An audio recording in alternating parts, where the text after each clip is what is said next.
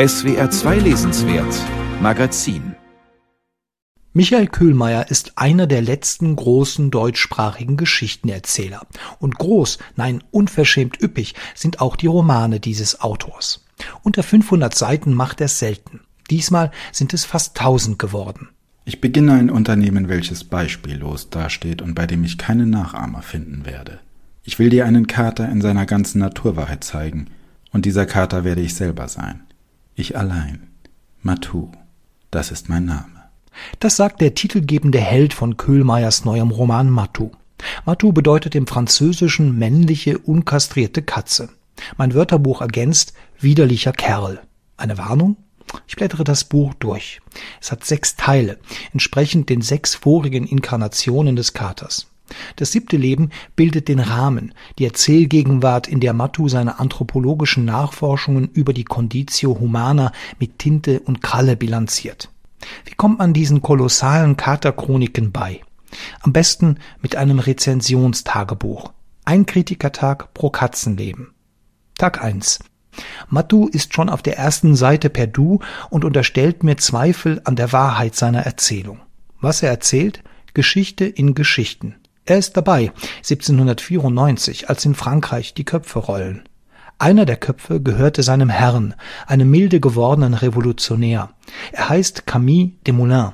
Dank ihm hat Matou Bekanntschaft gemacht mit Danton, Robespierre und anderen Größen der Zeit. Und dank ihm hat er die menschliche Sprache erworben.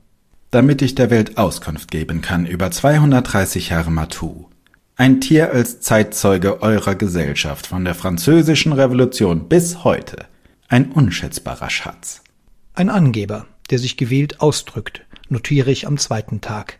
Und weil er nicht nur den Anspruch hat, die Zeitläufe zu dokumentieren, sondern en passant noch das Wesen des Menschen zu ergründen, muss er lesen und schreiben lernen.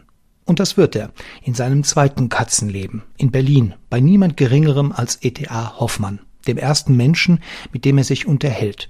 Der Dichter wird ihn zum Vorbild für seinen metafiktionalen Carter Moore-Roman nehmen. Zunächst aber hat Matou einen Floh im Ohr. Der singt romantische Gedichte und erzählt von seiner Flohwerdung in einem Märchen, das wiederum nicht ganz zufällig an Hoffmanns Meister Floh erinnert. Michael Köhlmeier schreibt so, wie man es aus Texten dieser Zeit kennt. Das dichte Anspielungsgeflecht, die Kombination verschiedener Textgattungen, der Sprachstil, typisch romantisch. Auch die Liebe zur Musik. Nach der Uraufführung der Oper Undine schwärmt Matu. Musik, Musik, Musik. Sie unterscheidet sich vom profanen Geräusch eben dadurch, dass sich ihr Zauber nicht messen und nicht berechnen lässt, auch nicht mit dem feinsten Gerät. Charismatiker, das sind Leute, die einen Zauber verbreiten. Auch sie lassen sich nicht berechnen. Das erfahre ich am dritten Tag. Saint-Just, ein Verbündeter von Robespierre, soll ein solcher Charismatiker gewesen sein. Aber auch Jesus und natürlich Matu. Auf der Katzeninsel Hydra imitiert er unter seinesgleichen das Machtstreben seines Studienobjekts Mensch, spielt ganz machiavellistisch Animal Farm. Matu weiß um das Verführungspotenzial von Charismatikern und um die manipulative Kraft der Erzählung. Er tritt als Prophet auf, gründet einen Katzenstaat und wird Tyrann. Michael Köhlmeier hat Charisma kürzlich mit Blick auf den österreichischen Bundeskanzler als verheerenden Bullshit bezeichnet. Mattu führt es vor. Ein Charismatiker macht, dass den Leuten Scheiße nach Parfum riecht und der eigene Untergang wie eine Himmelfahrt erscheint. Tag 4. Mattu wechselt das Lager.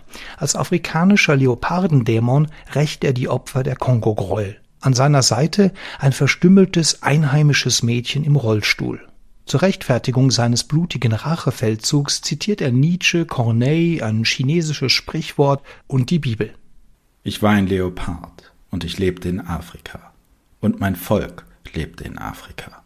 Und ich erinnerte mich daran, was im ersten Buch der Makkabäer, Psalm 2, Vers 67 stand. Schaut alle um euch, die das Gesetz halten. Nehmt Rache für euer Volk. Ich sah bestätigt, dass gut und richtig war, was ich vorhatte, nämlich Rache zu üben und den bösen, bärtigen König zu töten, der so viele meines Volkes getötet, der es nicht einmal für nötig gefunden hatte, unser Land zu besuchen. Tag 5. Der Roman ist eine einzige Achterbahnfahrt. Neuer Ort, neue Epoche. Prag im Ersten Weltkrieg. Matu ist wieder Hauskatze.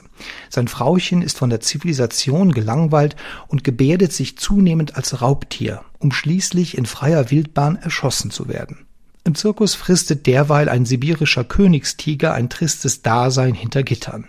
Ebenso Kafkas sprechender Affe. Anlass für Matu, erneut über vermeintliche Trennlinien zwischen Mensch und Tier nachzudenken. Das Gewissen, das Lachen, die bildhafte Sprache, das als ob.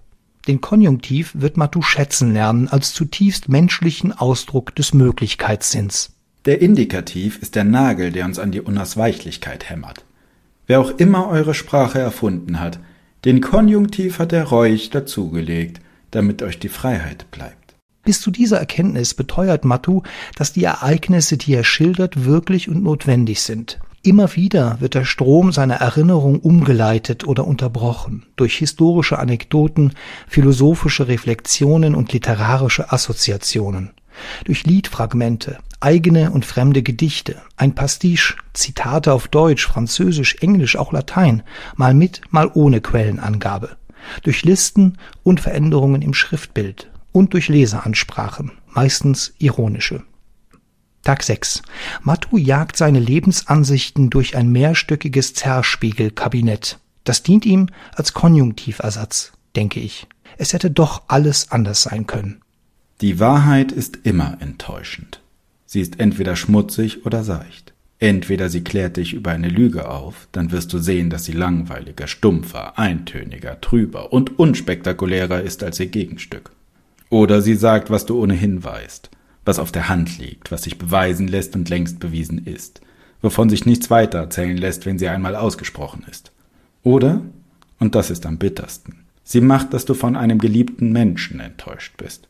Letzten Endes, und nun zitiere ich Mr. Andy Warhol, ist alle Wahrheit nicht mehr und nicht weniger als wirklich.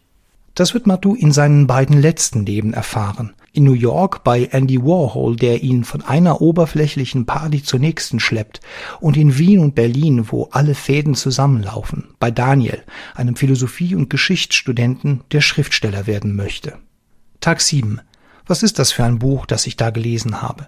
Ein Märchen, ein historisches Epos, eine philosophische Meditation? Ja, das alles. Es ist aber auch ein Bildungsroman. Für den Kater wie für mich. Es geht um Liebe und Tod, das Gute und das Böse, aber vor und über allem um Wahrheit und Dichtung. Michael Köhlmeier ist ein Meister des literarischen Arrangements von Erfundenem und Gefundenem. Wer Mattu gelesen hat, der hat eine gut ausgestattete Privatbibliothek zur europäischen Geistesgeschichte durchgearbeitet.